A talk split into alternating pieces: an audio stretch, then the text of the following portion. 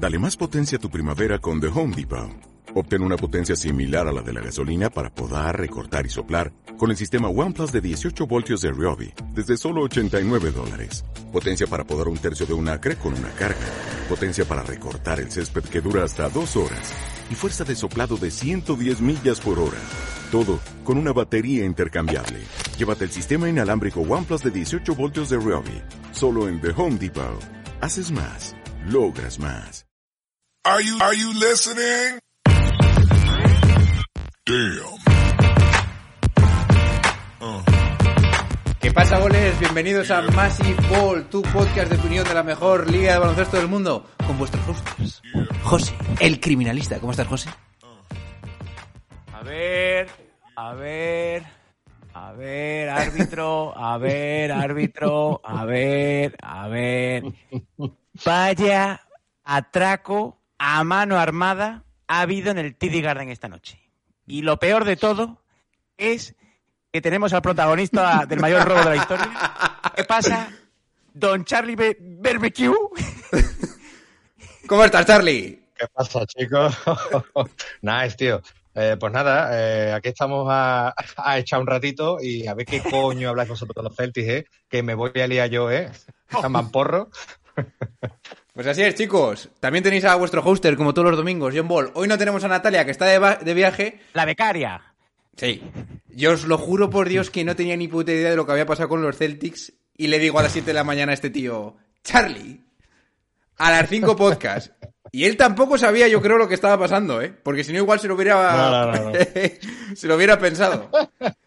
Pero, No chavales, lo sabía, no lo sabía. hoy hemos sido testigos de uno de los mayores robos que yo recuerdo en la historia de la NBA. Y sobre todo, lo que a mí me parece muchísimo más mm, interesante o impactante, ha sido una de las mayores reacciones que le he visto a LeBron James dentro de una pista de baloncesto. De verdad, Está a ¿eh? punto de retirarse hoy, ¿eh? A punto, ¿eh? Le he visto a esto, ¿eh, Charlie? Hostia. Lleva un par de partidos, bueno, lleva unos cuantos partidos poniéndose la, eh, la toalla en la cabeza, ahí destrozado, el tío es todo sufriendo por, todos estamos sufriendo por él, pero lo de hoy, mira cómo se ríe el otro, eh. Sí, sí, es un, ca- eh, es un cabroncete, ¿eh? Eh, Pero lo, escucha, pero lo de hoy ha sido, ha sido impactante, ¿eh? Alucinante no, impactante. ¿Qué? Oye, John Ball, ¿Qué? antes, antes de que em- eh, empecemos en este tren en marcha, quiero mandarle eh, un disco, quiero mandarle un disco a Darwin, ¿eh? Para que se lo escuche en casa.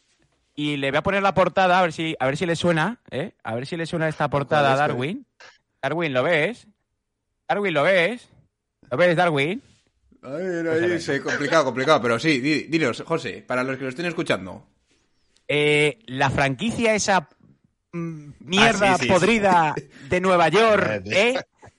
Que, que Jason Tatum... Que bueno, luego voy a hablar de Tatum. Los putos Nicker loser, tío. Luego voy a hablar de Tatum, ¿eh? La franquicia esa que no vale más que las zapatillas de Tatum, el otro día les dio, por hacer la gracia, ¿eh? De ganar a los todopoderosos Celtics, ¿eh? Que Julius Randle, que parecía el hijo de Pat Ewing, ¿eh? Se meó en los Celtics. Eh, Darwin, ¿y ahora qué? ¿Eh? ¿Y ahora qué? Y hoy, bueno, ahora hablaremos, Darwin, ahora hablaremos. Ha mandado audio, ¿eh? Cuidado. Sí, sí, sí. Y, además, me imagino que lo habrá mandado hoy porque ha sido el último. O sea, que puede ser reaccionando al partido de hoy. Bueno, a ver, que no hemos presentado nada. En el episodio de hoy, chicos, evidentemente vamos a hablar del Lakers Celtics para poner el colofón final a esta semana de las rivalidades, ¿eh? Salvaje. Oh, También tenemos que hablar de un showdown espectacular que yo evidentemente me lo he pasado como un niño pequeño viendo a Kyrie Irving meter 21 puntos en el último cuarto para zanjar el partido contra los New York Knicks. ¿eh? Vaya show, ¿eh? increíble. Este partido debería categorizarlo como el partido en el que no juega Ky- eh, Ben Simmons y por eso los Nets meten más triples, pero no voy a decir nada. Ay, ay. ¿Eh? Pausa Lo sabía, ¿eh? Lo dije ayer, ¿eh? Lo dije ayer en el grupo. Digo, si no juega Ben Simmons, derrota de los, derrota de los Knicks. Lo dije, ¿eh? Lo dije. Que estaba clarísimo. Escucha, yo ya no puedo más. Bueno, da igual. Y por último, chavales, también tenemos que hablar de ese, yo qué sé, duelo de titanes entre, entre Joel Embiid y Nikola Jokic. Que cada uno, make no mistake, cada uno ha jugado una de las mejores partes que he visto yo esta temporada. La primera de Jokic y la, y la segunda de Joel Embiid. Vale, dicho esto, chavales, también tenemos línea caliente y daremos ciertas pinceladas a mi guía de John Ball de GM. ¿eh? Un La locura, ¿eh? encima, ¿eh? La locura esa, ¿eh? Ahora he hecho otra nueva pestaña, os lo adelanto ya, donde organizo a todos los jugadores para que podáis identificar bien dónde vais a cagaros en todo. ¿eh? Bien, chavales, este es el percal. Mm, ¿Cómo lo veis? Charlie, ¿hace frío o qué? Por ahí. A, Char- Charlie se le ha ido la clavija, ha muerto. Charlie, Charlie, que se te ha ido la clavija. José, dinos algo clavija. en lo que vuelve Charlie. Oye, eh... Nice. ayer- Ay, hombre. ahora, ahora, ahora. Lo hemos, lo hemos invocado. Lo hemos invocado a Oh, Charlie. man. Joder. Oh, man. Cacofonía. No toques, no toques la clavija, Charlie. ¿Qué decías, José? No toco nada. Eh, está siendo una semana dura para los Lakers porque esto no sé si lo sabe mucha gente. El miércoles, cuando acabaron de jugar contra los San Antonio Spurs, a Dennis Schroeder eh, lo paró la policía, pero no la policía. No la policía, No no. lo sabes, ¿eh? Yo sí. Tú lo sabes, ¿no, John Sí, Paul? sí, sí, ahora que lo has dicho, sí. Una, po- una operación policial con 30 agentes. ¿Eh? 30 agentes. Con bueno, yo creo que sacaron los tanques. eh, y todo se debe a que el amigo Dennis O'Redder llevaba un Cadillac eh, con una placa eh, que los policías confundieron pensando que era un, eh, un jeque de la mafia, ¿eh? o a saber. Sí. ¿Qué pasó? Pues que lo pararon, eh, le, le debieron de zumbar y el propio Redder dijo que, que le pararon agresivamente eh, y que se sintió como si fuera un criminal. Aquí somos todos criminales, de. Sí, además lo dijeron Claro. en, eh, en la retransmi- retransmisión de Movistar, sí, es verdad. La- yo creo que la corriente se, se ha trasladado al partido de, de Boston ¿eh? y ahí ya ha habido robo, Sí, sí. pero Oh, pues puede estar relacionado, ¿eh? Uf. cada dos por tres, ¿eh? Charlie. Oh, mamá. Uf. Oh, mamá. Charlie, he de decirte que tengo un montón de audios guardados tuyos que no pongo en el podcast porque ya se me van pasando, pero José yo creo que se debe acordar de alguno de cuando empezaste a intentar explicarme por qué Jokic era uno, no era uno y no sé Ay, qué. ay, ese fue brutal, ¿eh? Porque que era luego- tres. Pero ahora, ahora, ahora, ahora os quiero, ahora os quiero. Vale, no ahora os quiero que os puedo decir mis props. Vale, vale. Bueno, pues nada, vamos al lío ya. Vamos a poner la intro. Cuando las noches de NBA se hacen largas y los días pesados, siempre tendréis Massive Ball para pasar un buen rato. Comenzamos. We just want our respect. He made Yusuf Nurkic a screensaver. 15-14. The Kevlar bench is going nuts. Rob wants his respect. Coach Vogel wants his respect. Disrupt Rondo. He puts it in. Here's Davis 4-3 in the win. Oh, it's good. Anthony Davis has won it for the Lakers.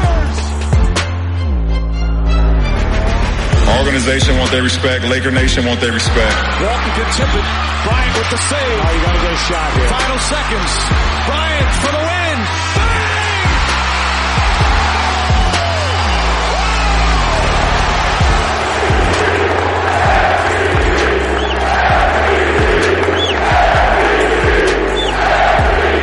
And I want my damn respect too.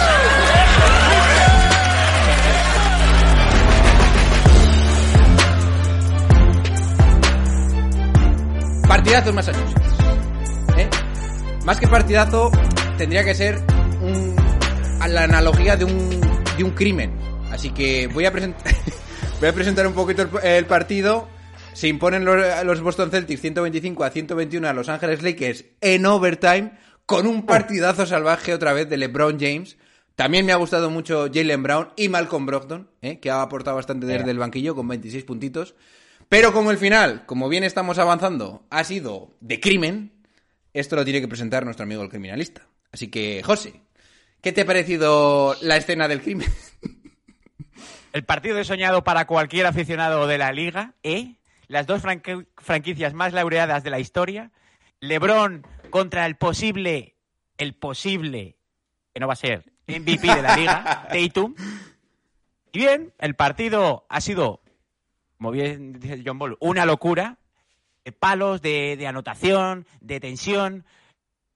Eh, Creo que Jalen Brown, esto es mi hot take, ¿eh? A ver.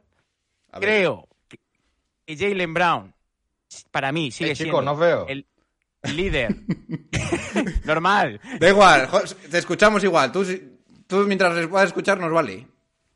Sigo pensando que Jalen Brown es el líder natural y el ¿Qué mejor dices? jugador de estos Celtics, Uh, pese a que ha tenido problemas de faltas, ha sido el, el jugador, junto a Malcolm Brogdon, que ha sostenido a estos Celtics.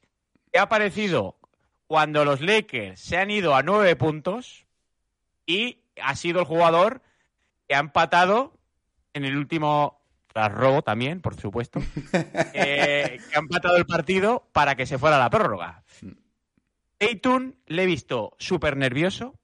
No sé qué, tiene que decir Charlie de esto. Le he visto como queriendo demostrar algo, no sé el que quiere demostrar. Y le he visto Vaya palos. Le he visto sobreexcitado, ¿eh? Amigos célticos. Eh, tiros en suspensión que no sé a dónde venían. Ha perdido balones eh, también.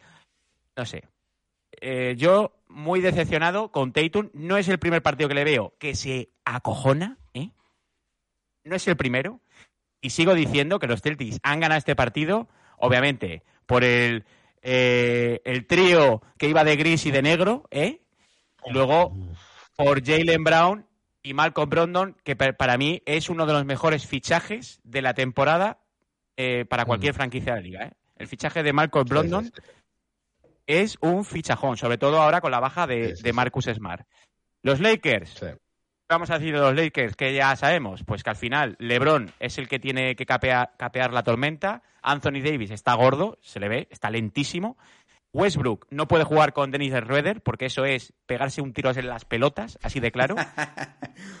Quería destacar, por favor, el último minuto de Patrick Beverly. O sea, el último minuto de tiempo, eh, no de la Regular, sino regular, sí. partido, de- Sí, sí. ha sido Cuarto, cuarto. una locura. Desde el triple, eh, dedicándoselo a la fanaticada céltica, el mate, que me ha recordado a, a Dominic Wilkins, ¿eh?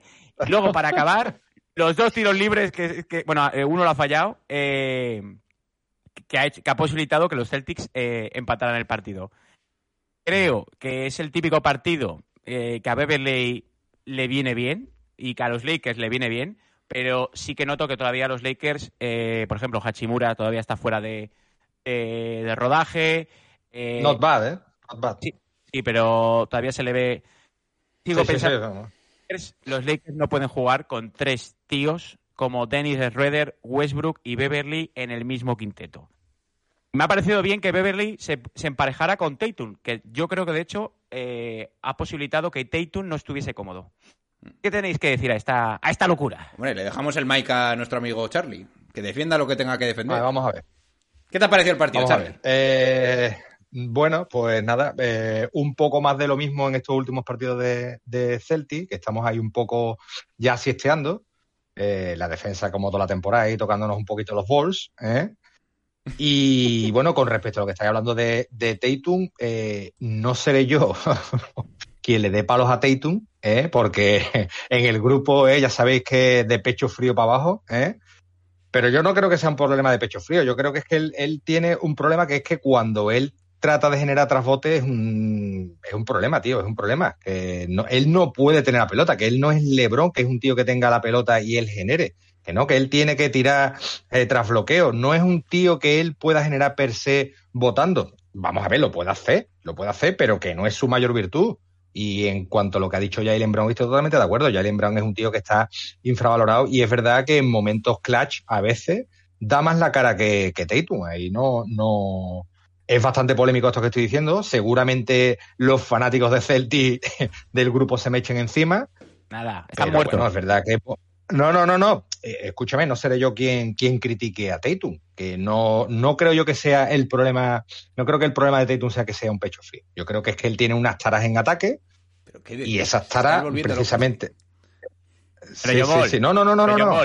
No, no, pero, pero hay que, hay ¿Cómo que soltarla. es Si es que posible- lo- No, no. ¿Cómo es posible que Jalen Brown, eh, que ha tenido cuatro faltas eh, al- al- en el tercer cuarto y, y ha jugado con cinco faltas todo el resto del partido, que por cierto los Lakers la han cagado ahí, porque era el jugador que les estaba jodiendo y han tenido que atacarle y no le han atacado. ¿Cómo es posible que Jalen Brown eh, haya tenido que volver al partido y remontar el partido? Porque los Lakers se han ido, o sea, se han ido los Lakers. Ya- Y han tenido la desgracia los Lakers. Y ahora quiero, luego lo hablaremos del tema arbitral. Eh, ha habido una serie de jugadas clave para mí, porque, por ejemplo, la jugada de Tatum que se va en contraataque, que eh, Dennis Schroeder ni lo toca a, a Tatum, que piden falta por eso. Eh, una, un- una jugada con Anthony Davis que le están agarrando y pitan salto entre dos. ¿Pero qué coño ha pasado ahí hoy? Y luego ya la jugada clave que John Ball va a hablar ahora. Bueno, no voy a, voy a decir un par de cosas porque veo que se os está yendo la cabeza. No, a ver, yo lo, a ver, se os está yendo la cabeza con Tatum porque yo creo que puede que haya cierta verdad en cuanto que hay veces que esperamos más de él, pero yo, yo creo que tiene más que ver con que él es claramente el punto de clave dentro de las defensas que él recibe. O sea, por ejemplo, los Lakers saben claramente que tienen que, pagar- que parar a Tatum, eso lo sabe cualquier equipo. Entonces es su primer No, objetivo defensivo. Yo creo que va más por ahí, a pesar que os doy lo que os tenga que dar, la parte que podáis tener razón, en cuanto a que ha estado hoy relativamente... A mí me ha parecido que está bien. No ha estado espléndido, pero a mí me ha parecido que está bien. Y yo creo que es más un tema de que están centrados en defenderle específicamente a él. Porque no me jodáis. Patrick Beverly, que es un perro de defensa, se ha emparejado claramente con Tatum y estaban dejando al otro base, a Schroeder, defender a, a a veces. Eso no es así. O sea, Jalen Brown, eso no es así realmente. Si fuera el mejor jugador Brown, sería al revés y diríais algo similar. Entonces, bueno, yo creo que hay más de lo que vosotros mm, creéis. No te en ese compro tema. eso, no te compro eso, John Ball. Eh, Bueno. Nadie está diciendo que Tatum sea una mierda, ¿eh? No estoy diciendo eso, pero estoy diciendo que en momentos determinados donde los Celtics necesitan a su mejor jugador, Jalen Brown es el que aparece defensivamente y ¿Y qué ofensivamente. pasó en Milwaukee? Con la, en la Bueno. eliminatoria contra Milwaukee. Eh, para un día No. que pasa un tren, eh, escúchame. Pero yo no creo, pero yo no creo, vamos a ver, atendedme un segundo. Yo no creo que sea un problema de que él no sea capaz de coger las riendas del juego. No, yo creo que es que él tiene un problema que cuando él tiene que generar el tiro eh, tras bote, si él tiene que dar dos. No, tío, sino que es un tío que es verdad que lo que no puede es estar continuamente driblando porque no es Chris Paul, no es, no es un tío que sea un buen handler, tío. Y es un tío que es verdad que puede, tras un bote, levantarse o, o- terminar de penetrar, pero eso tras bote. Como él tenga que estar continuamente moviendo la pelota, es un tío que tiene bastantes problemas. Y más con un Pa- Patrick Beverly, precisamente, que es que es, es la antítesis de lo que estábamos hablando. Un tío que le ataca al bote y entonces tiene muchos problemas. ¿Sabes? Pero que cuando él se levanta tras bote y, y tira, sí que es verdad que es un tío bastante buenísimo. Es bastante eficiente. El problema es cuando él tiene que generarse un tiro completamente. O sea, me explico. No me- no que me- él tenga no me- que. No me estáis siguiendo, no me estáis siguiendo. Yo- No me estáis siguiendo, no. Ver, no, no, no me estáis siguiendo. Eh, si todo hubiese ido normal y las faltas se hubiesen pitado y los Lakers hubiesen ganado a los Celtics, como tenía que haber sido, yo os digo que le hubiesen pegado de palos a Tatum como nunca. Es lo que tenía que haber pasado. Pues escucha, y es Ah, lo que deben hacer porque él es la estrella. Pero Claro. yo creo que. Ahí. Claro, claro. Pero yo creo, yo creo que hay Ahí niveles de esto. La Ahí- calidad ofensiva que tiene Jason Tatum, por muy mal que juegue en algunos momentos finales, para mí está en otro nivel y no, alu- no da lugar a este tipo de conversaciones. Pero de- Nadie dice, nadie dice eso, John Ball. Sigo si has dicho que es pensando- el más importante en el momento clutch al principio. Pero vamos a ver, es- pero el más fiable es Jalen Brown, para mí. ¿Cómo has dicho al Tatum. principio? Que era el jugador Jalen- Jalen Brown eh, que capitaneara los Celtics. ¿Cómo ha sido la frase? Es más, para mí Jalen Brown es más fiable que Tatum. Le veo más regular en todos los partidos que Tatum. Eh, me parece un poco locura eso, ¿eh? Pero bueno. No, no, no. No, no, yo no, yo, yo no, yo no. Si he dicho que sí, no te he entendido bien. No estoy de acuerdo. Se baja, ¿eh? No Se de baja del barco, ¿eh? Eh, Se me, ba- baja del barco. me bajo, me bajo, me bajo, hombre, me bajo que me van a matar, macho. Ah, Escuchad, cagones. vamos a hablar ya de lo que tenemos que hablar. Eh, sí, A ver. sacaron las caretas fuera. El final de- del partido regular. LeBron James hace una entrada con la izquierda que me ha recordado un poco a la entrada que hizo contra Miami. O sea, con Miami contra. Contra la primera. Contra los Indiana Pacers. En el Game One de finales de conferencia. Que mete la entrada con la izquierda tal y ganan el partido. Vale. Yo, si fuera árbitro, lo primero que estaría pensando es, ojo, LeBron James haciendo una entrada contra ningún pivot. Raro que no la meta. Bueno, diría, muy raro. Es como Shaq. Si tiene el balón dentro Shaq, como no sea un pivot claro del que le está defendiendo, me parecería raro que no la meta. Pero vale. Yo cuando veo la jugada digo, uff, empiezo a ver a Lebron volverse loco, digo, no creo que esté haciendo esto para sobreactuar ni nada. Yo creo que aquí ha habido falta. Ves la repetición y es una de las faltas más claras que he visto yo en la historia de la NBA en un momento clutch. Que se junta con el triple este de Troy Brown, con la canasta esta que no la falta que le hace Christian Wood contra Mavericks y todas estas cosas. Entonces ya, aquí ya se, desen- se desencadena la locura. Porque es la locura. Patrick Beverly saca una cámara, LeBron James empieza a tumbarse en el suelo. Ha sido de las mejores técnicas que he visto que le piten sí. a un jugador. ¿eh? LeBron James tirado en el suelo como si fuera el momento de que gana el anillo con Cleveland, pero es totalmente por una sensación diferente. Y tú empiezas a decir, joder, yo de verdad estaba sintiendo, estoy viendo algo histórico. Porque ver a LeBron hacer ese tipo de cosas es un jugador que no suele. Quizás sí que ha hecho en algún momento flopping por algunas jugadas, sobre todo al inicio de su carrera, pero no suele quejarse tan claramente con los árbitros. Y yo de verdad estaba sintiendo que estaba viendo algo his- histórico. De verdad, ¿eh? Al final el partido lo acaban ganando los Celtics, pues porque yo sinceramente creo que ya no tienen más gasolina. ¿eh? Porque lo de Patrick Beverly para mí no era sostenible. Luego sale Westbrook, falla bastantes tiros. Y estaba diciendo yo, bueno, es lo que tiene Westbrook. Si es que al final, ¿qué vas a pedirle a estos Lakers, no? Pero bueno, vamos a centrarnos en la falta. Porque después, José, sé que ha habido muchas reacciones de muchas personas. Entonces, coméntanos qué ha pasado ahí. A ver, eh, como bien dices, eh, se han empezado a sacar capturas de la jugada. De hecho, yo he pasado una por el grupo mencionando a Charlie, que, diciéndole que era el que arbit- arbitraba, ¿eh? por el mismo peinado que Charlie. Entonces, eh, ha sido lo que ha imposibilitado que, que LeBron James acabara bien la bandeja. Claro, ha habido una serie de, comentarios eh, en Twitter, en, perdón, en Twitter e Instagram.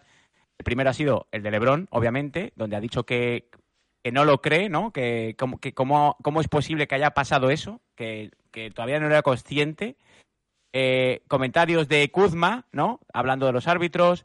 Eh, bueno, eh, todo, todo el banquillo, digamos, jugadores de los Lakers, Beverly, Schroeder, han hablado de, esa jugada. Y, al final eh, hay un problema serio, porque eh, no estamos en los 80. Es decir, hay tres árbitros, hay cámaras, hay revisiones, y, y es que es clarísima esa jugada. Mira, podemos hablar de que, eh, yo qué sé, el salto entre dos de Anthony Davis, bueno, de que una falta no sé qué, bueno, no la pitamos. Eh, luego la de Jalen Brown también me ha parecido escandalosa. O sea, mete, mete la canasta Jalen Brown y pita la falta cinco segundos después. No, no, de verdad, cinco segundos después. Eso no, no puede ser. En la mejor liga de baloncesto del mundo no puede pasar eso. No puede pasar. Y, y- y es lo que hablamos. Al final, eh, imagínate que es el último partido de la temporada regular que los Lakers están jugando meterse en playoff. Es que es una locura eso. Yo no hablo ya de playoff. Ya no hablo de playoff. Pero me ha parecido eh, una jugada. eh, ya no hablo de que sea Lakers o LeBron, ¿eh? Ya, independientemente de eso, me, me ha parecido una jugada que no, no tiene ningún tipo de sentido, vamos. Porque Tatum llega tardísimo eh, y, y se ve el manotazo. Entonces, no sé, no sé qué ha pasado. Charlie, saca esto adelante porque. ¿Yo qué voy a sacar? Si ha sido un atracazo. ha Hombre, sido un atracazo, macho. Pide Vamos perdón por la eh, comunidad céltica o algo. I'm so sorry, man. Vamos a ver, lo que yo no termino de entender, tío, es, no, ya hablando totalmente en serio, lo que no termino yo de entender es cómo no ha habido revisión por parte del árbitro. Porque estaba en el TD Garden, ¿no? Y se ha venido abajo, ¿no? Porque otra Ay, no ay. tiene, ¿no? Ah, No, ya desde la sinceridad, ¿no? Mm, Si tú ves a LeBron como un poseído en el Sí, suelo, tío, es o sea, raro, es que ¿eh? no lo había visto así en mi vida, ¿eh? Pues macho, que menos, ¿no? O sea, vamos a ver, que por mí de puta madre, porque si no llegas así, palmamos el partido. Pero es que es incomprensible, es totalmente incomprensible por parte del árbitro, vamos, las cosas como son, vamos, es que es innegable, vamos. Y Pero fíjate bueno. si, saben, si saben si la han cagado, porque Dennis Schroeder, en la jugada esta que hablamos de Tatum, se tira al suelo también. y le pitan técnica a Dennis Schroeder. Co- A LeBron no le pitan técnica, o sí le pitan técnica. No, a no, LeBron. no, no. Ah, Pues no, por eso, la, es la que- técnica es solo para Patrick Beverly por la cámara. Bueno, pues es que Uf, vaya crack, O sea, ¿eh? vaya crack. un jugador que hace eso delante de un árbitro es una técnica también. De tirarse al suelo, de, de hacer la croqueta, de revolcarse, de, de no sé qué. Eh, eso es técnica. Y no la pitan porque saben que la han cagado. o sea, O sea, a LeBron le vale ser LeBron para que no le piten una técnica, pero no para que le den la falta. Que es un poco Ay, ay, ay. curioso. Bueno, eh, No, pero de todas maneras no le van a pitar, no le van a pitar la técnica, aunque, aunque supiesen que no se habían equivocado, no le iban a pitar la técnica porque la técnica hubiese significado que eran los tiros libres para Boston y No, hubiese no. perdido automáticamente el partido. no, no, no, porque si tú ya, si se acaba el tiempo, la técnica se lanza en, en el periodo de descuento. Ah, bueno, cierto, cier- No, no, que pensaba que estaba dentro de tiempo, correcto. Como así ha sido, como así ha sido con Beverly. Sí, sí, sí. Bueno, Sí, uf. A ver, yo por poner aquí el broche final al partido voy a decir lo siguiente. Eh, los Lakers eh, deben estar muy enfadados por esta situación, pero más enfadados tienen que estar en general porque son ya tres partidos que, tal y como está ahora mismo el oeste, van a marcar mucho la plaza que acaban teniendo. Porque están a tres partidos de la cuarta posición, aunque suene un poco decirlo, eh, fuerte decirlo, pero es que es así como está el oeste. Ahora estarán a cuatro, evidentemente. Entonces, mm, si hubieran ganado los tres partidos, estarían en playoff en una situación más o menos. Bueno, estarían muy contentos porque para mí tienen un equipo que, ya se lo dije el otro día a Oscar en el, en el Twitch, que puede competir casi con todo, o sea, casi para todo. Y de verdad creo que esto va, va a significar mm, por lo menos uno o dos puestos en el oeste cuando todos los partidos estén concluidos. Así que bueno, vamos a cambiar de partido ya. Mm, permitidme hablar de este y volverme un poquito loco, ¿eh? Por mi cuenta. ¡Ah! Los Nets y Kyrie Irving ganan a Nueva York en casa de Brooklyn, ¿eh? Aunque pareciese lo contrario, porque madre mía, cuánta fanaticada hay ahí en el Barclays Center de los eh, New York Knicks. Pero lo que el titular claro es que Kyrie Irving mete 21 puntos en el último cuarto para poner solo, entre comillas, 32, ¿eh? Durante el partido y hacer para mí y dejarme decir esto claro y recordad esto, uno de los mejores partidos de en cuanto a equipo de los Brooklyn Nets donde todo el mundo ha aportado, Joe Harris, Royce O'Neal, Seth Curry, ambos con más de eh, los tres con más de 14 puntos.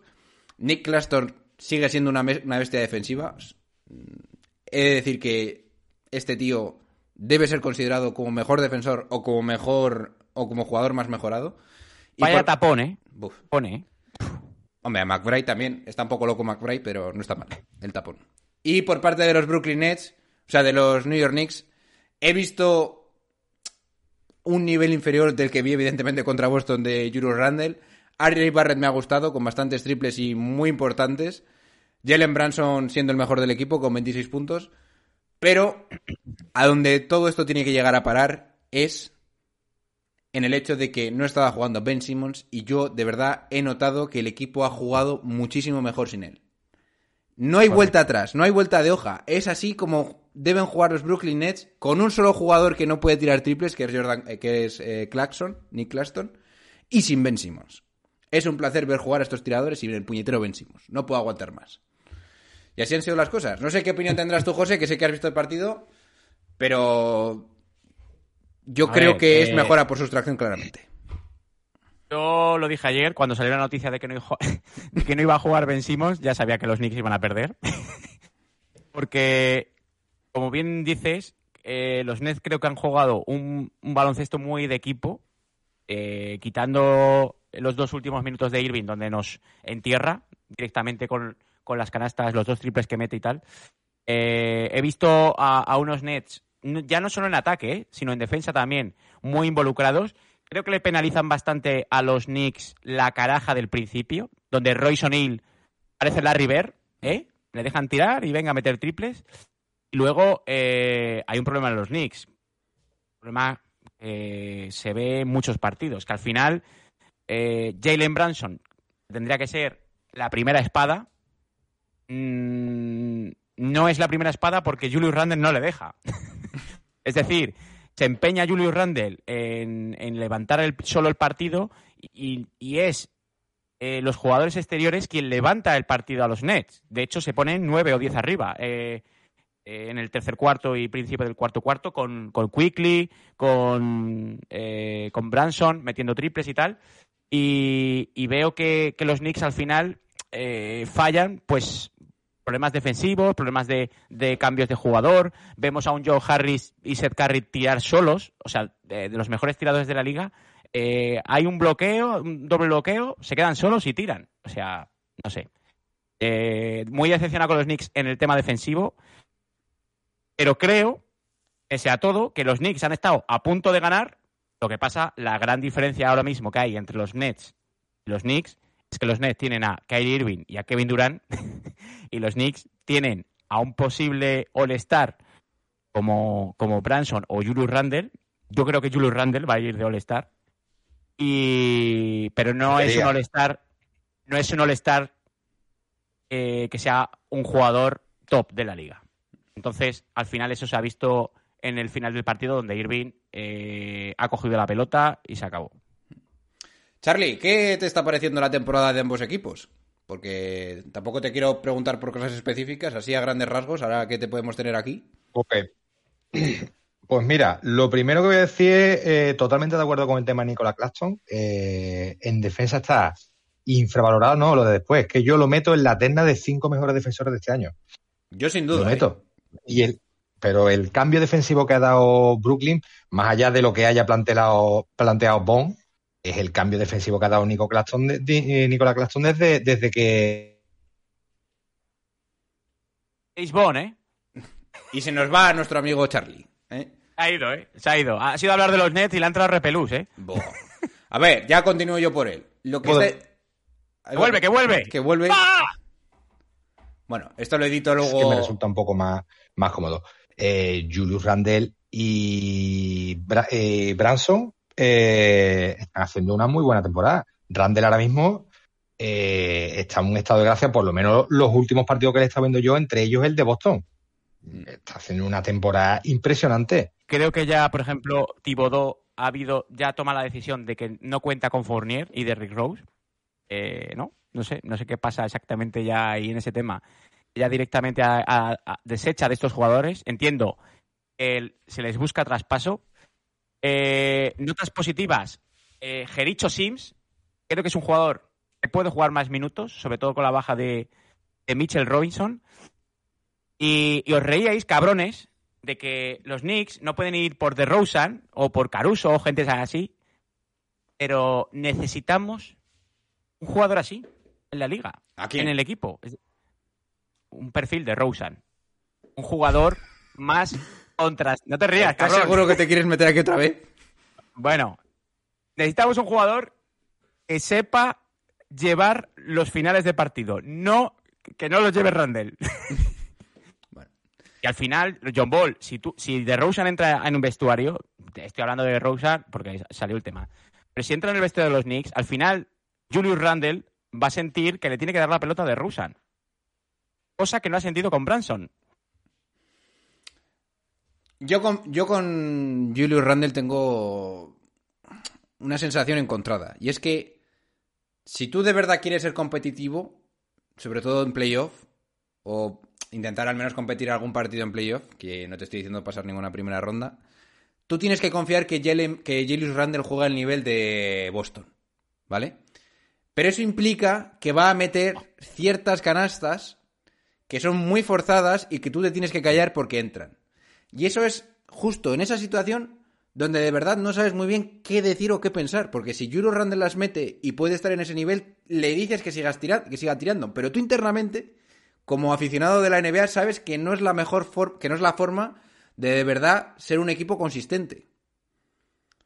Entonces ahí estás ahí como diciendo, o esto o no competimos.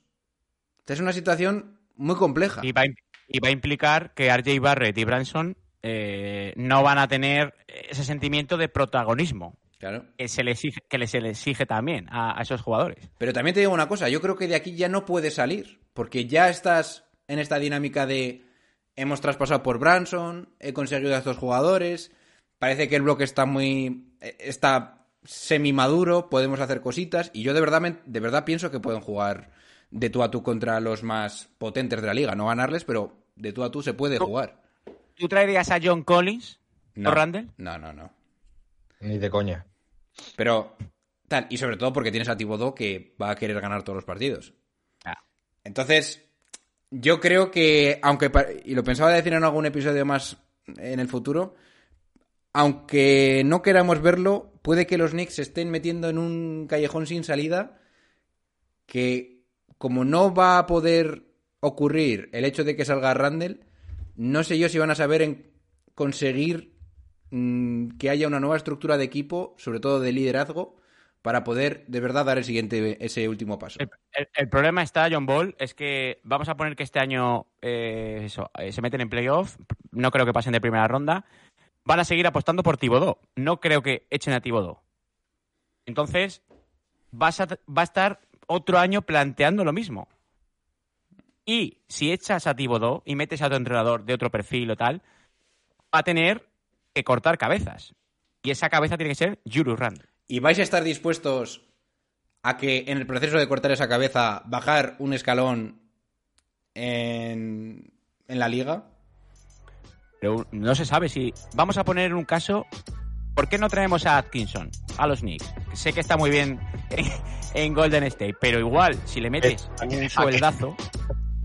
¿Viste el trabajo, viste el trabajo que hizo en la acera de frente? Con jugadores que no eran All-Star.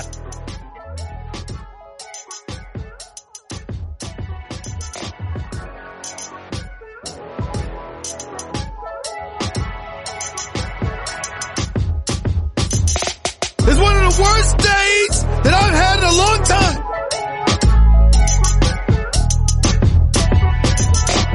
What do the Knicks have?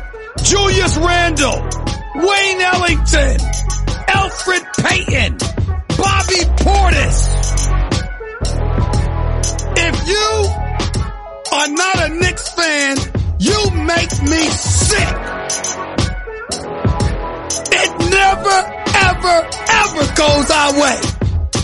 I mean, damn it!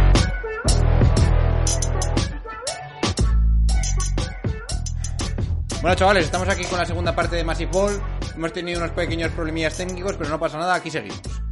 Ok, estábamos hablando de los Knicks. José, ¿eh? hemos tenido que despedir a Charlie Barbecue porque está teniendo demasiados problemas técnicos, pero no Porque- pasa nada, volverá. Es un, es un picha brava, ¿eh? Y, y no, le, y no paga el wifi. Sí, decía de los Knicks, pues que al final, eh, lo que tú decías, que tienes que morir eh, con lo que tiene los Knicks, que es jugar con Randall a, a mil posesiones, a Branson a 500 posesiones y a Barrett a 300 posesiones. Pero ¿qué pasa? Eh, que al final están un poco esclavizados a ese sistema. Con, eh, Thibodeau eh, es lo que cree que, que con esta línea de juego es lo que les va a llevar a meterse en playoff. Eh, como bien decimos, no creemos que pasen de primera ronda. Pero claro, ¿cuánto va a aguantar la fanaticada de Knicks esto? es decir, Randall, ¿hasta cuándo va a jugar en los Knicks? Porque claro, yo creo que Randall, el problema de, el problema de Randall ha sido que, que, tuvo la temporada esta que fue All-Star y hizo unos números de escándalo y se cree que todavía está en ese nivel. Pero claro, hay partidos como el de los Celtics, que sí, que hace un partidazo, un partido serio, pero luego te da tres partidos que es una locura. Hoy lo hemos visto jugando al poste, eh, haciendo los tiros esos eh, de, de- de 45 grados, girándose, muy forzados, ¿no? Buscando el contacto siempre del defensor y fallando muchos tiros. Entonces, creo que los Knicks han jugado mejor cuando, cuando Branson ha sido el que ha llevado un poco el sistema, donde hemos visto a un Quickly también aportando puntos. Y, y el problema es ese, que al final no tienes un jugador donde le des la pelota y digas eh, confianza ciega eh, a que este jugador me va a ganar el partido o me lo va a mantener. Yo, en líneas generales, estoy de acuerdo contigo. Ya sabéis que Randall no es ningún santo de mi devoción. Pero creo que se está ganando el respeto y la duda de que igual sí que puede llegar a ser ese jugador que igual te pueda dar ese siguiente paso. Lo que pasa que, como he dicho antes, es posible que te acabe desesperando mucho y que te encuentres en, un en una calle, en una situación sin, sin salida y no puedas moldear luego el roster para que puedas dar ese siguiente paso a poder campeonar, que se supone que es la idea de este equipo. Pero bueno. A ver, de todas formas, José, yo creo que si entráis en playoff dos años seguidos, compitiendo y tal, y, y más o menos dais una buena imagen, yo creo que de momento, o para el proyecto Randall puede ser suficiente. Con, con, Pero, a Carmel- ver. con Carmelo Anthony tampoco hicisteis mucho más, mucho más y se recuerda como una buena época. Venimos, venimos donde, de donde venimos, obviamente. O sea, venimos de la mierda, del fango.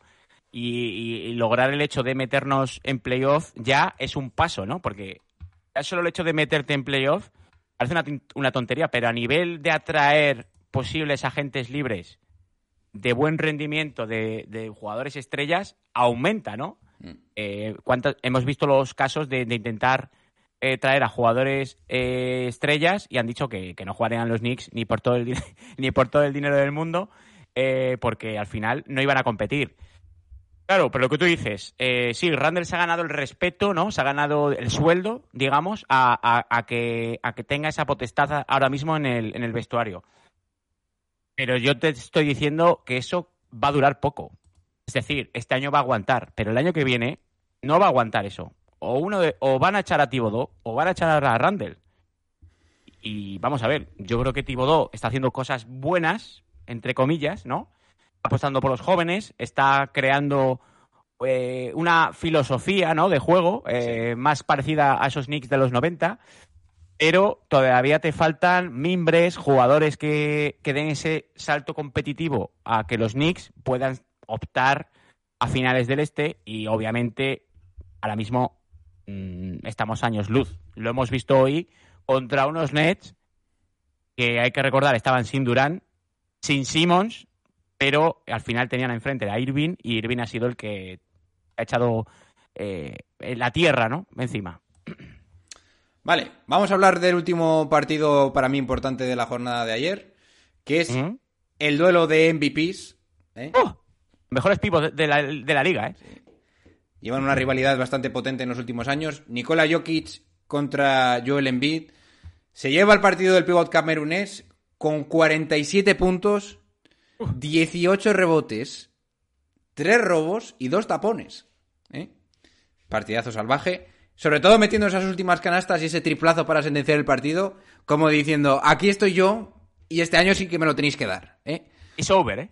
Bueno, más que over. Pero en el otro lado tenía a Nikola Jokic, que yo de verdad, y acercarme al micro, la primera parte de, de Nikola Jokic es pase tras pase, o sea, un, una masterpiece espectacular, digna de los mejores bases de la historia, y es cada jugada un pase perfecto para dejar al jugador solo. No es broma. He estado grabando vídeos y se lo estaba pasando a Abel diciendo, otro más, otro más, no me lo puedo creer. Tendría que poner las grabaciones de ese. de cuando estaba grabando la tele. Increíble. O sea, no me extraña nada que este partido haya tenido 5 sobre 5 en la escala Sofi esta de la cuenta de Twitter que sigo para saber qué partido ha sido más masivo durante la, durante la jornada. Bien, de verdad, ¿eh? Para mí, top 5 mejores partidos de este año. Por parte de los eh, Sixers, pues yo he de volver a mencionar a mi amigo James Harden, que para mí sigue haciendo una temporada espectacular. Evidentemente no como el que conocemos de antaño, con esos, esas anotaciones espectaculares de más de 40 puntos, pero esta noche ha vuelto a poner 13 asistencias y sobre todo se ha notado, a ver cómo lo digo, que todas las jugadas que él tocaba iban por el buen camino.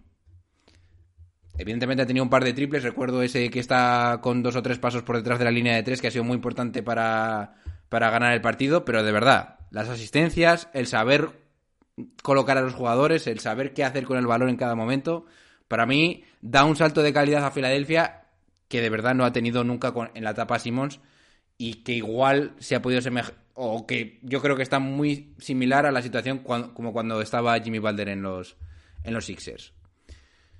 Bueno, eh, José, ¿qué Yo- puedes añadir de este partido? Eh, tengo una sensación eh, de que los Filade- se habla poco de Filadelfia, ¿vale? Se habla poco en el sentido de que se hablan mucho más de, de los Celtics, de los Nets, de Denver, de tal, tal, tal, tal. Y ahora mismo son el tercer mejor equipo de la liga, Uf, ya, ¿eh? por detrás de Boston, que lo tiene a dos partidos y medio, ¿vale? Y de los propios Denver Denver Nuggets. Eh, y luego tengo eh, un análisis que es Embiid ahora mismo eh, está para MVP, obviamente.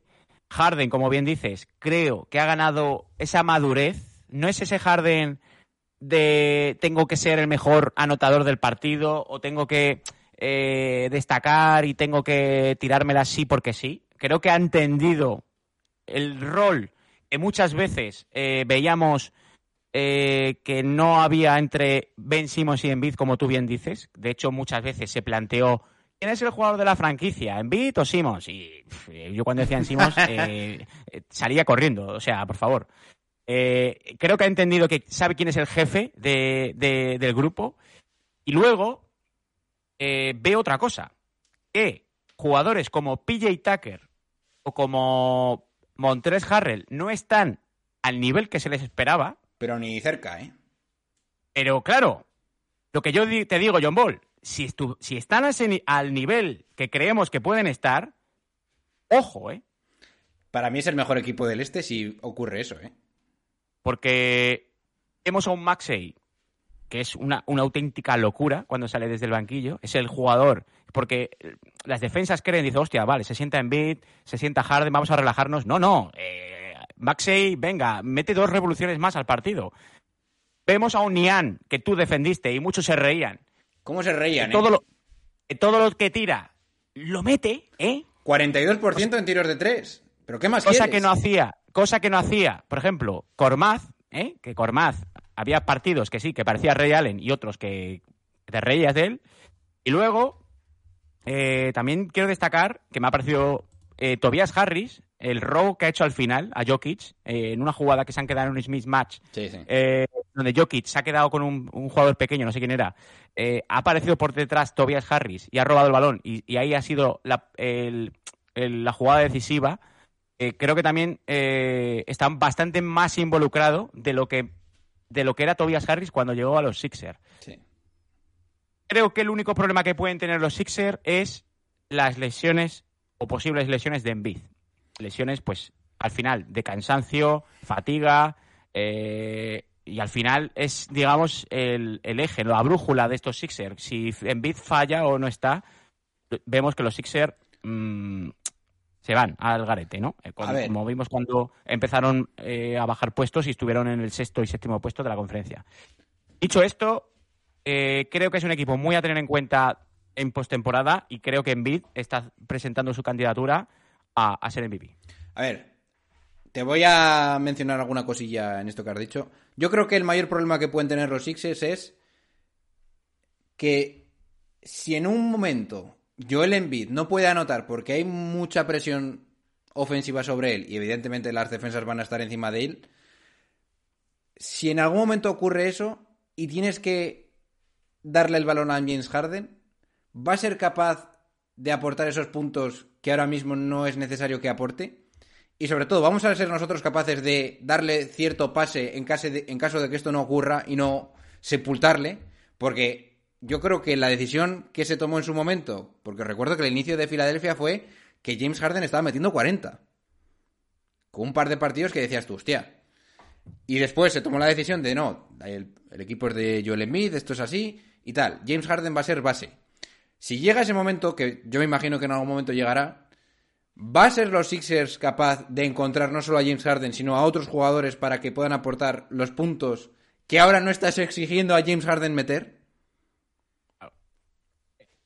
Yo, si fuese los Sixers, intentaría buscar un jugador de rotación eh, de, de- de juego interior que meta puntos. Un- por ejemplo, Sí. los Bucks tienen a Bobby, a Bobby Portis. Es que lo de Harrell no puede ser. Claro.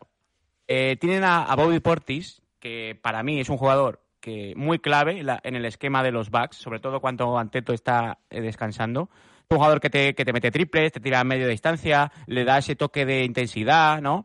Eh, entonces yo creo que Filadelfia debería buscar un perfil de ese estilo. Porque, obviamente, yo soy el entrenador rival y en playoff intento atacar a Embiid o a Harden. Intento, intento sacarle faltas, intento, eh, pues eso, eh, sacar las carencias de, de Filadelfia. Y claro, puede, lo que tú dices, puede, va a haber situaciones donde Embiid eh, no esté en el partido, o se lesione, o problemas de faltas. Harden va a, va a sentir la necesidad de voy a tener que meter 40 puntos, pero sería un error para mí no involucrar al resto del equipo. Como por ejemplo, hemos visto el caso de esta noche de Kyrie Irving, donde podría haber dicho, me voy a meter, voy a tirar todas, voy a meter 40 puntos, pero el resto del equipo, ¿qué? Y, y creo que es la- lo que tiene que hacer los Sixers también a la hora de, eh, sobre todo, ir cimentando eso de cara a playoff. Yo he tenido un cambio de mentalidad de cara a Filadelfia y yo ya de verdad, os lo digo a día 29 de enero, si el equipo está jugando como está jugando, que está jugando de una forma espectacular, con James Harden siendo claramente el base, y no preparas a otros jugadores que no sean Harden para meter los puntos, va a ser problema de esos jugadores, no de Harden. O sea, Maxi, o sea, yo si estuviera hablando con Doc Rivers le diría, cuando se cierren los jugadores sobre, sobre Joel Embiid, vale, James Harden tiene que meter tus 20 o 25, pero Maxi tiene que meter los 30 también, ¿eh? Sí, sí. O sea, make no mistake, ya no va a ser Harden. Bueno, Y, y, a ver, tenemos a, a los primos, ¿no? A, los, a los, a los Melton Milton, Sí, sí. también eh, son jugadores que, te, que, tienen ese momento Hostia. de microondas. ¿Te has fijado que momento- Melton tiene los brazos tan largos que no puede terminar la mecánica de tiro? Sí, sí. Por- porque no... Yo creo El que no de- sabe controlar cuando los brazos los tiene totalmente estirados. ¿Dónde va a ir el balón? tiene, tiene problemas de locomoción, ¿eh? Sí, sí, sí. sí. Pero, pero claro, es lo que hablamos. Al final, eh, creo que sí que en el puesto exterior los Sixers van servidos, pero en el puesto, digamos, de reservas interiores les falta algún jugador que meta puntos. Y creo que los Sixers tienen jugadores interesantes para meter en un trade. Eh, creo que Iker habló de Tybull, eh, habló para posibles Knicks. Es un jugador que, que puedes meter en un traspaso, Daniel House también, eh, o, o PJ Tucker si te quieres quitar uno de esos dos, e intentar traer un interior anotador. Pues hasta aquí nuestro análisis del partido de Denver contra, contra los Sixers. Y vamos a pasarnos directamente a la línea caliente y luego si eso repasamos un poco mi guía, ¿eh?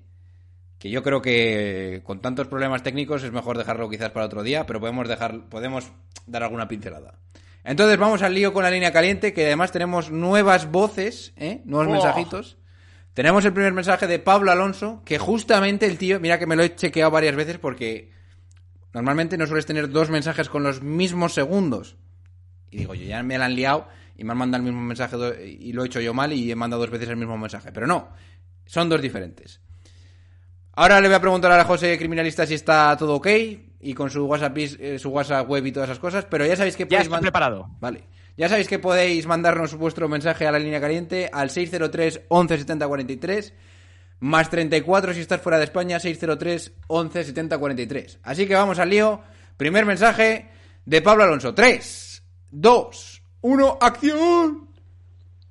Ah, por cierto, John Ball, eh, os llevo escuchando desde hace mucho tiempo, pero lo de Sergio Ochoa es inaguantable.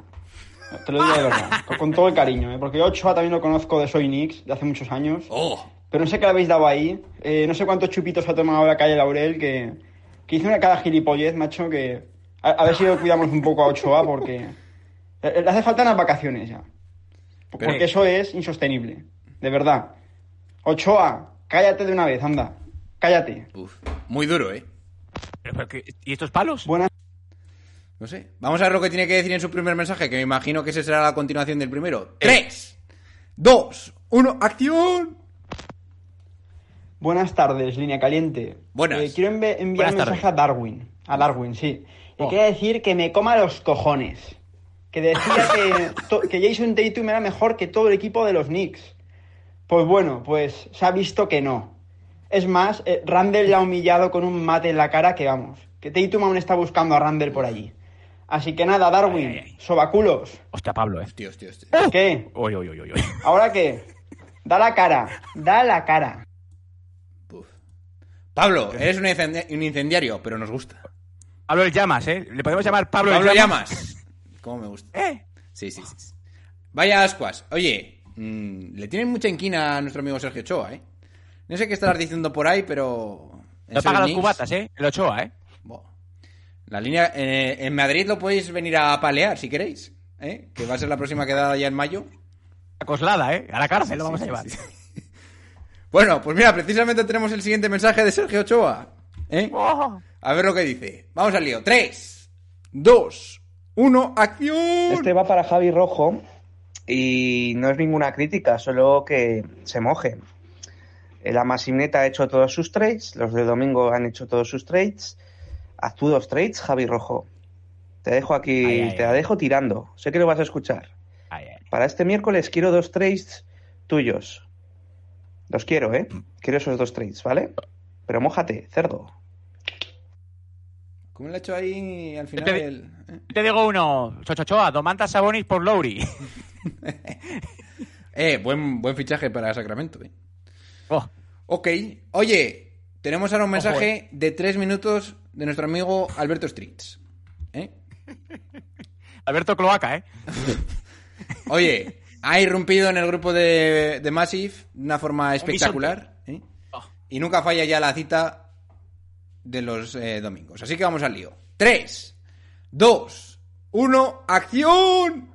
¿Qué pasa, bolers? ¿Cómo estáis? Bueno, espero Pasa. que hayáis pasado otra, otra gran semana.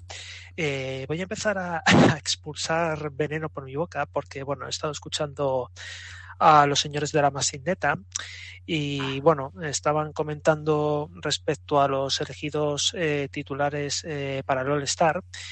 Y bueno, estaban comentando el caso de, de Halliburton, de que sí, de que sí, de que bueno, que, que tiene muy buena prensa, de que tiene muy buena prensa, que ha sido eh, el tercero más votado por el gremio, tal y cual, y bueno, y suelta a Oscar, hombre, no vamos a decir que está sobrevalorado, pero tal, es que no sé qué, que sí, que estáis pensando que está sobrevalorado y punto, tanto tú como Iker y como Ochoa. bueno, aquí ya fuera bromas, a ver, yo particularmente creo, eh, esto es un, ya opinión mía, porque esto ya es una cuestión subjetiva, pero a mí personalmente me parece que Halliburton es mejor que Branson. Y diré por qué. Para mí Halliburton tiene un IQ bastante mejor que el de Branson y al final, pues oye, un base lo que tiene que hacer es repartir juego mm, y tener como una primera opción, o como primera opción, mejor dicho, la de eh, mirar a tus compañeros para, para que anoten, no jugártela eh, la primera pelota que se te viene eh, a a las manos. Yo personalmente, Branson, que, que bueno, admito y, valoro la gran temporada que está haciendo con los Knicks, pero yo creo que Halliburton a nivel de IQ y a nivel como yo creo conceptualmente que tiene que ser un base y, bueno y además también viendo un poco estadísticas y demás que por cierto está tirando muy bien eh, y sobre todo de, de tres en ese sentido eh, pues bueno le mejora a Branson. Yo creo sinceramente que para mí ya vuelvo a repetir, es una cuestión subjetiva, pero vamos, que yo considero que Halliburton está por encima de, de Branson. Y no, señores, no, Halliburton no está, no, no es un jugador sobrevalorado ni mucho menos, pero bueno. y nada, y solamente comentar ya el, el tema de los Bulls, que yo no sé a qué están esperando para hacer los traspasos, que es que están tardando un montón a hacer movimientos, no sé si se la quieren Han jugar ganado hoy, ¿eh? a intentar entrar en el play-in y luego al playoff, pero yo creo que sinceramente ya se les ha acabado, eh, pues bueno, el tema de, de seguir con, con esta plantilla. Ya tendrían que haberse deshecho de, de Busevich, que es, que es Spiring. Y no sé, no sé qué, dirección quiere tomar los Bulls, pero no sé por qué tardan tanto en hacer los movimientos. La verdad es que están siendo demasiado conservadores, pero no solamente ellos, ¿eh? el resto de equipos también deberían de, de hacérselo mirar, que no tenemos al Seito para luego poder comentar de traspasos y demás. Así que nada, y bueno, John Ball, ya me contarás qué porro te has fumado con el tema del ex del tío, porque es que, madre mía, madre mía. Y, y bueno, ya me contarás, a ver si das la cara, qué pasó el otro día con los Pistons, ¿eh? Madre mía, madre mía. Ya dije que estaba destrozado en el grupo de WhatsApp. Cuando digo eso, Viene, viene dando cera, ¿eh? Este hombre, ¿eh? sí, el Streets es de Eh, los estoy, de acuerdo, estoy de acuerdo en que Halliburton posiblemente sea mejor jugador que Branson, pero obviamente son dos bases de perfil diferente. Branson es un base anotador y Halliburton es un base más completo, más como bien dice, más organizador, también mete sus puntos. Pero, Alberto, te pongo la siguiente tesis. ¿Qué haría Branson ahora mismo en los Pacers y qué haría Harry Barton en los Knicks? Bueno, yo con este tema, ya sabéis que a mí siempre me han gustado los vasos grandes, ¿eh? Halliburton es mucho más grande que Branson. Bueno, es, es más, Branson está muy al límite de lo que yo puedo aceptar como un buen base, pero bueno, Sí, sí. al final, como mete esos tiros, y por ahí va mi argumentación. Branson tiene una cosa que no tiene Halliburton tan clara, que es la capacidad de generarse un tiro. Estáis quizás menospreciando un poco su capacidad de crearse el tiro para él mismo, que puede ser muy importante en momentos clave de la temporada. Ahora, me contesto a mí mismo. Halliburton tiene pinta de que pronto va a poder hacer eso también. Entonces ya será la locura, Halliburton. Y aparte de que no sé cómo lo hace, porque al final con esa mecánica es complicado entenderlo, pero Halliburton tiene un muy buen tiro tras bote y de tres en general. Lo cual hace que el cielo sea el límite para este tío. Yo lo puse como uno de los jugadores más valorados en cuanto a primeras rondas en mi Excel y creo que no me equivoco. Creo que Branson le puse tres rondas, tres primeras rondas y Halliburton cinco o algo así. Yo le puse jugador de mayor progresión. Candidato. Ok. Oye, vamos a zanjar ya la línea caliente con el mensaje de Darwin. Ahora, ahora, ahora. Que ya- ahora bien, ahora que, ahora te quiero ir. Bien, 3, 2, 1, acción. Estamos activos, ¿qué es lo que, qué es lo que? Eh, viendo lo que pasó anoche con los Lakers y Boston Celtics. De verdad, de verdad. Se equivocaron garrafalmente los árbitros. Eso era falta Ah, obvia sobre LeBron James. Pero se equivocaron. Se equivocaron, se equivocaron ahí. Nah. No es culpa de Boston que los árbitros no hayan pitado eso. eh. Pero la verdad es que se equivocaron porque era una falta muy clara. Y nada, sigan llorando, sigan llorando, sigan llorando. No queda de otra ya la victoria de Boston y la derrota de los Lakers. Eso es.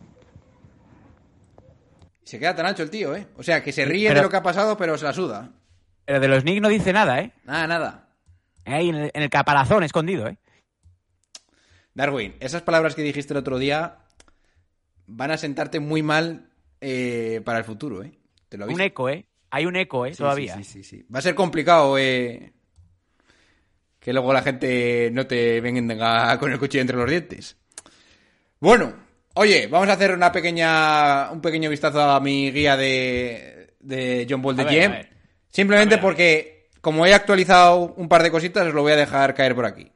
La primera, eh, a partir de ahora, digo oficialmente lo que va a pasar. Cuando haga un cambio de primeras rondas o de valor de jugadores, que me imagino que lo haré cada, mm, cada mes, voy a hacer los cambios y los pondré en Twitter. Si alguien manda mensajes en la línea caliente o algún colaborador de, de Massive Ball me convence, como hizo Javi, para cambiar a X jugador, lo mencionaremos ¿Sí? también y quedará grabado que ese cambio lo ha hecho él. Que nos ha convencido para cambiarlo él. No vale decir, oye, cabronazo, esto porque sí, no. Hay que dar argumentos y ya está. Vale. Entonces, para que la gente vea con un poquito más de claridad eh, quiénes son los mejores jugadores, en mi opinión, he creado la segunda. La segunda pestaña, Pestaña. que pone solo jugadores. Y voy a ir un poquito por encima Oh, estoy cachondo, ¿eh? Sí, el esloveno ahí primero. Ah. Voy a ir por encima un poquito explicando alguna cosa. Nada, dos minutos. A ver, el primer jugador que he puesto es, Luka Doncic, porque a mí me parece que es el tío que más valor tiene en la NBA. Y el podium, el podium lo tienen Luka Doncic, Jason Tatum y Nikola Jokic. Ya sabéis que estos jugadores no es que sean necesariamente los mejores, sino son los que más valor tienen, sobre todo considerando que tienen o un contrato rookie o que son jóvenes, ¿vale? En este caso no ninguno tiene un contrato rookie, pero son jóvenes y por eso son más valiosos a mi parecer que por ejemplo Joel Embiid, que es un jugador que puede romperse más, ¿no? Vale. Luego tengo No te, no te compro lo de banquero, ¿eh? ya, a eso es lo que voy a explicar ahora. Ya Morán está el cuarto, Giannis Antetokounmpo el quinto, y luego he puesto banquero por delante, y aquí es donde me vais a matar todos, por delante de muchos jugadores, bueno, el resto, ¿no? Vale, pero ¿qué tengo que decir en cuanto a banquero? Banquero tiene cuatro años de cobrar menos de 10 millones. Cuatro años. O sea, este tío no va a ser importante en tus libros de cuentas hasta dentro de realmente mm, cuatro o cinco años. Entonces, yo creo que eso, de cara al valor que puede tener un traspaso, le pone por encima de otros jugadores. No es que yo... O sea, si Banquero tuviese el contrato bueno ahora, tendría cinco primeras rondas. Pero como es su año rookie, tiene siete. ¿Vale? Sé que es un poco complicado entenderlo y yo acepto las críticas ahí, pero quería explicar eso. Vale. Luego, eh, voy a poner alguna cosita que me ha sorprendido bastante para que os para que veáis lo que yo estoy viendo. Del top 20 o 25, por así decirlo, solo hay dos jugadores que están en el top siendo sobrepagados, que es lo que yo he dicho que es overpaid. Y casualmente ese jugador es Carl Anthony Towns, que para mí está sobrepagado porque está cobrando 50 a pesar de que le pongo que vale 5 primeras rondas. Y el segundo jugador es un poco mm, raro de explicar, pero yo creo que es Paul George. Porque es un jugador que cobra mucho, que se lesiona mucho y que a mi parecer tiene un nivel inferior al de Kawhi Leonard, que tiene 5 primeras rondas. ¿Vale? Bien. Luego, también añadir que a mi parecer los jugadores que aparte de estar en el top están infrapagados son los que más valor tienen en la NBA, tenerlos en tu equipo. Y esos jugadores son, y con esto acabo, Jason Tatum, ¿vale? Que cobra 32 solo, y yo digo que tiene que cobrar 50 como de los que más cobran en la liga. El segundo es Banquero, que ya explica un poco su caso. Luego Anthony Edwards, que solo cobra 15 y le queda todavía un año de rookie, eso es salvaje. Ivan Mobley, que cobra 13 y para mí tendría que cobrar por lo menos 40, ¿vale? Y el último, digamos, en este top es Tyrese Halliburton, que casualmente también tiene un contrato rookie. Simplemente quería deciros esto para que entendáis un poco la lógica que yo aplico a la hora de dar primeras rondas y que quizás cuando lo, lo utilicéis también el valor que yo creo que tiene si tuviese un contrato ya normal, no rookie, eso hace que su valor subme- eh, se aumente en cuanto a sus primeras rondas, ¿vale? Y en mi, y en, mi- y en mi lista. Vale, José, ¿lo has pillado? Oye, John Ball. Oye, John Ball. ¿Qué? Eh, ¿Qué te parece la extensión de Miles Turner? Me parece que no está mal pagarle eso. 60 kilos, Mm. dos años y una renegociación, ¿no? De salario en la 22-23. Esto es muy complicado que Cuidado, lo... ¿eh? Escucha, porque esto tenía amiga. Esto lo escuché en su momento en el podcast de Windhorse. Es una cosa rarísima porque él tiene un contrato que se puede... eh, bueno, todos los jugadores pueden hacerlo, pero él específicamente también, porque él, en teoría, podría cobrar más, le dan esta ens- extensión para quedárselo, ¿vale? Que se quede el contento y intentar evitar y hacer que el jugador esté contento en Indiana, pero aún así retener la opción de poder traspasarlo en el futuro. ¿Vale? Es como que le das un par de años más para que sea más atractivo de cara a conseguir otros assets. ¿No, te- ¿No tiene más valor para ti, por ejemplo, Turner? Que veo que, tiene, que le has puesto una ronda y media. Es que claro, Turner es un jugador. Cuidado, ¿eh? Puede valer dos primeras rondas. ¿Me puedes convencer con eso? Para mí sí. Más Para que sí. eso. Es uno de los jugadores élite defensivamente de la liga. En, en un puesto deficitario en la liga. Tiene buena mano. Y. No sé, es que al final. eh, yo creo que los pivots sí que tendrían más valor que un base. Pues ahí lo tienes, eh... José. Adquirido, ¿eh? Me has convencido. Le he puesto dos primeras rondas y ya está actualizada en la lista. Perfecto.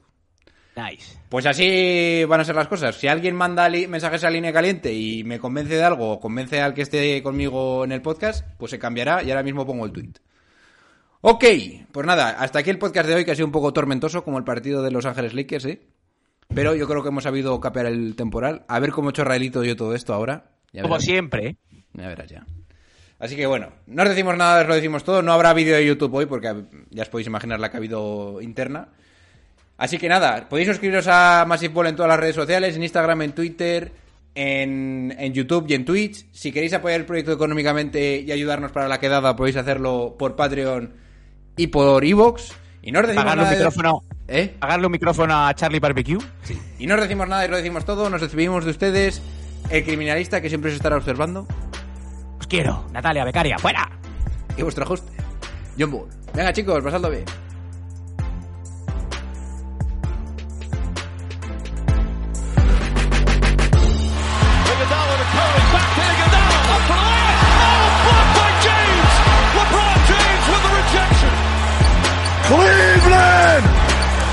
For you!